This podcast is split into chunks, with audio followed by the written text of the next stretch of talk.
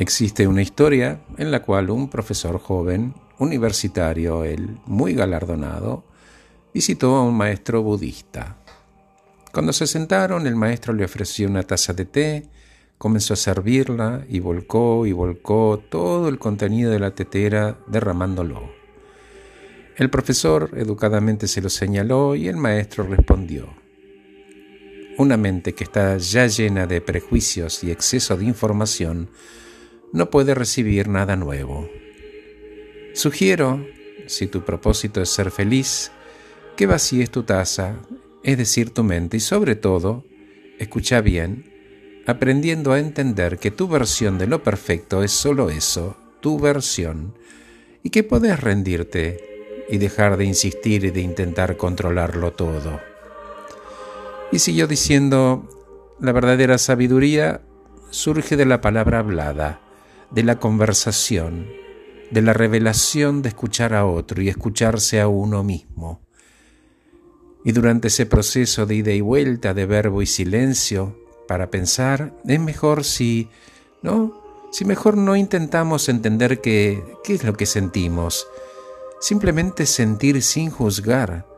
No le pongas un nombre a esa emoción o a esa sensación, solo sentila, eso, eso no hay nada que definir ni llenar.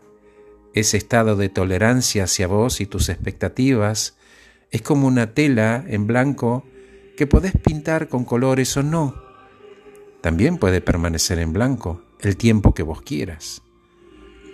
Entendiendo y apreciando que puede no llegar aquello que uno cree que merece, es que uno comienza a entender que no hay una fuerza maléfica que se interpone entre uno y ese resultado. El camino de la paz comienza cuando uno logra entender que no es un tema personal, que no es que por no tenerlo o no lograrlo uno tiene una mala vida. Y Luisa me dijo, es que si no le pongo un nombre H me siento desconectada y vacía. Y le comenté, ¿qué tiene? Sentite desconectada y vacía. Pero mi mente me pide un reporte de daños, H algo le incomoda.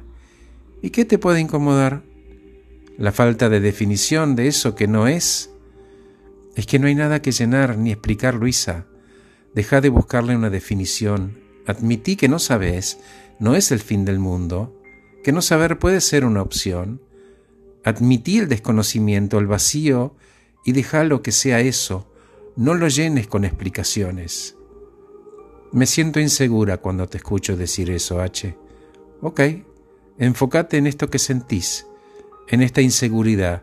Abraza el vacío, la incomodidad, aprende a tolerar y acepta que la esperanza y la expectativa pueden convivir en paz con vos y que puede que no haya algo que las satisfaga, porque puede no ocurrir. Empezaría Luisa por dejar de satisfacer tu ego, intentando llenar el vacío el vacío no es algo a llenar, no es un defecto, solo eso, nada más.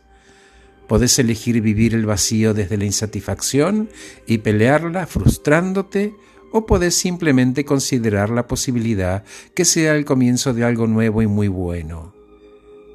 ¿Por qué muy bueno?